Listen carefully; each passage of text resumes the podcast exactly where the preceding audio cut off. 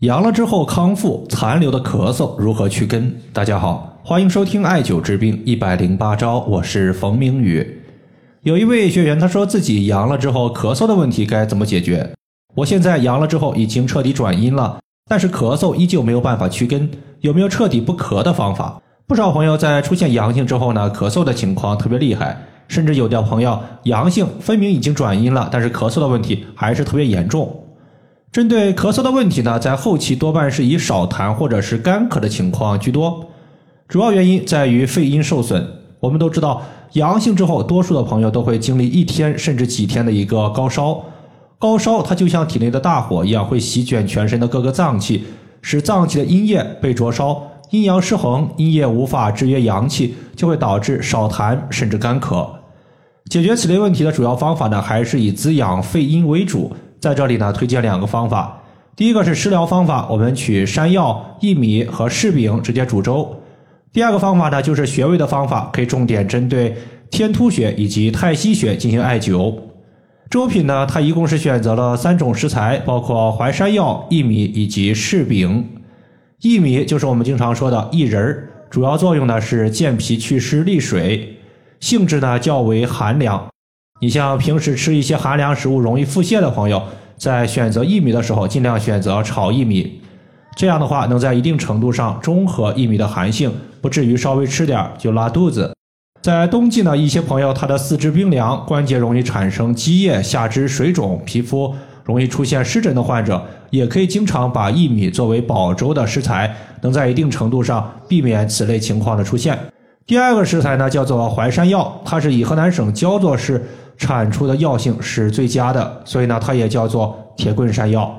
山药的色白，白色食物入肺，所以对于肺气亏虚的患者可以多吃。山药煮熟之后呢，我们在吃的时候略带一丝甘甜的口感，说明呢甜味食物入脾。那么山药它是脾肺双补的，对于肺气虚弱、久咳的患者，用山药熬粥可以说是非常的适合，并且还能够。滋养脾胃、生化气血，体弱多病的患者也可以买来多吃一些。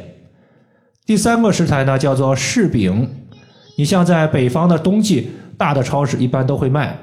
买的时候呢，大家尽量选择柿饼的表面白霜多的，因为这个白霜它可是好东西。因为柿饼的果肉经过时间的累积而沉淀出来的糖霜。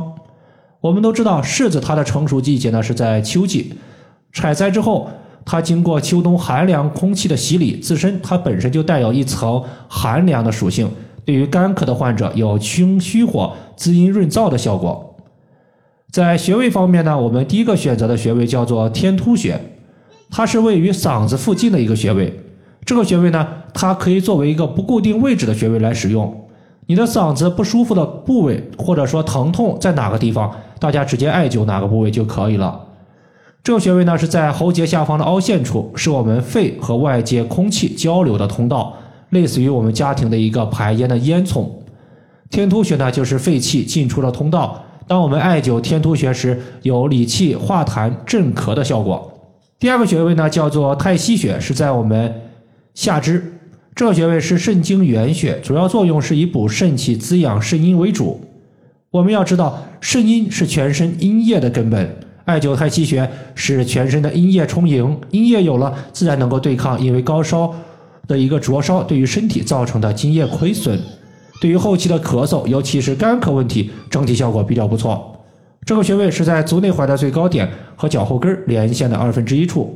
以上就是我们今天针对咳嗽的残留，它的调治方法就和大家分享这么多。如果大家还有所不明白的，可以关注我的公众账号。冯明宇艾灸，姓冯的冯，名字的名，下雨的雨。感谢大家的收听，我们下期节目再见。